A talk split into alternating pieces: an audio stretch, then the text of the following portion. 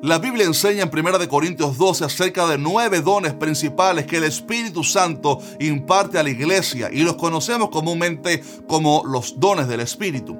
Ellos son manifestaciones sobrenaturales que operan a través de los creyentes para el bien de la iglesia en general.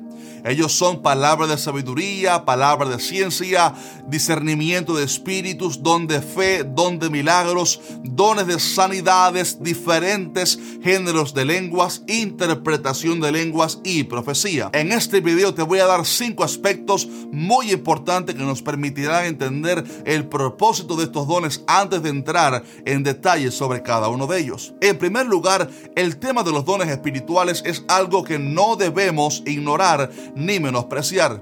Algunos creyentes le temen a todo lo que tiene que ver con estos dones espirituales porque simplemente le tienen temor a lo desconocido o tristemente han visto en internet casos lamentables de abusos de estos dones por parte de ciertas personas. Pero en el versículo 1 Pablo comienza diciéndonos, no quiero hermanos que ignoréis acerca de los dones espirituales.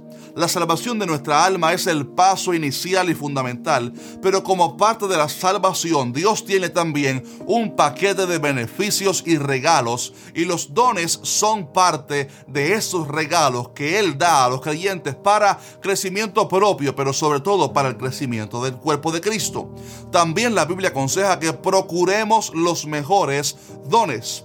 Así que debe haber un hambre por crecer, aprender y recibir todo lo que Dios nos quiera dar. No a todos Dios nos da los mismos dones, pero a todos nos quiere usar de alguna forma. De hecho, estos nueve dones son solamente los principales, pero hay más dones y ministerios en el cuerpo de Cristo, como el don de servicio, de consolación y otros muchos más, según se nos enseña en Romanos 12:6 y otros pasajes bíblicos. Así que hay muchos dones disponibles para que podamos servir a Dios. El segundo aspecto importante a conocer es que el Espíritu Santo es el que da los dones y los da según Él quiere, teniendo en cuenta quizás la capacidad actual de cada persona para administrar ese don. A pesar de que podemos anhelar los mejores dones, es verdad también que el Espíritu Santo sabe cuándo estamos listos para recibir algún don, porque si no estamos preparados pudiéramos darle mal uso o peor aún, envanecernos.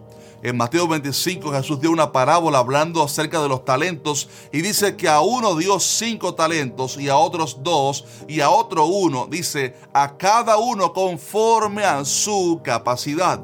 Dios sabe lo que es mejor para nosotros y Él decide si estamos listos o no para recibirlos. Por lo tanto, no se desanime usted porque todavía no haya recibido ciertos dones. Todos vamos creciendo en el Señor y cuando usted esté listo, si de verdad lo anhela, Dios le dará esos dones con los cuales usted puede ser de bendición a la obra de Dios. En tercer lugar, todos esos dones son dados con un propósito, primero para exaltar a Cristo, pero también para la edificación de la iglesia. Efesios 4 enseña que los dones y ministerios son dados a fin de perfeccionar a los santos para la obra del ministerio y para la edificación del cuerpo de Cristo hasta que seamos totalmente perfectos. Esos dones son dados para edificar a nuestros hermanos porque cada uno de nosotros necesita necesita ser edificado por ese don que otro hermano tiene y viceversa.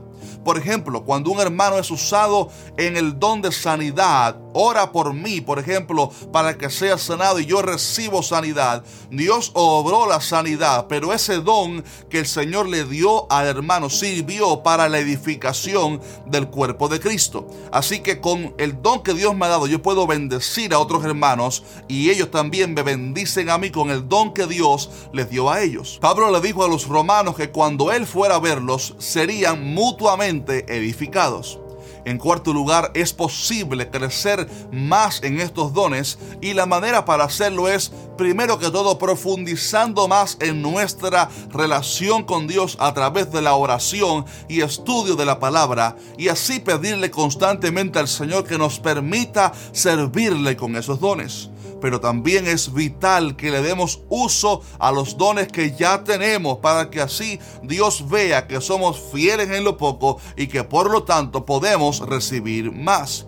A través de los años siempre he visto cristianos que reciben algún don de Dios, pero lo esconden durante años y se enfrían ministerialmente. Pero cuando le damos uso a aquello que Dios nos ha dado y servimos al Señor, entonces Él multiplica y nos da más de estos dones, como aquella parábola de los talentos. Y en quinto y último lugar, es importante saber que, oiga esto, ningún don es más importante que el fruto del Espíritu y el carácter que Cristo produce en nosotros. He visto personas con muchísimos dones espirituales, pero que a veces actúan carnalmente, hieren a los demás con palabras eh, ofensivas, tienen un carácter agrio. De hecho, la iglesia de Corinto dice la Biblia que tenía todos los dones, pero estaban peleados los hermanos unos con otros y se ofendían, por lo que Pablo les llamó carnales y niños en Cristo.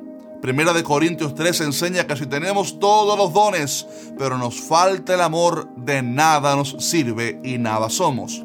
Lo que verdaderamente define si un cristiano es maduro en la fe o no es el fruto del Espíritu. Hablamos en un video reciente sobre esto. O sea, cuánto de Cristo hay en su carácter, en sus palabras y sobre todo en su comportamiento, en su vida cristiana. Eso es lo primordial. Así que los dones son muy importantes, sí, pero siempre deben ser un resultado de una vida verdaderamente transformada y en crecimiento espiritual. Es por esto que debemos crecer en el Señor en cada área, comenzando desde lo más íntimo de nuestro ser.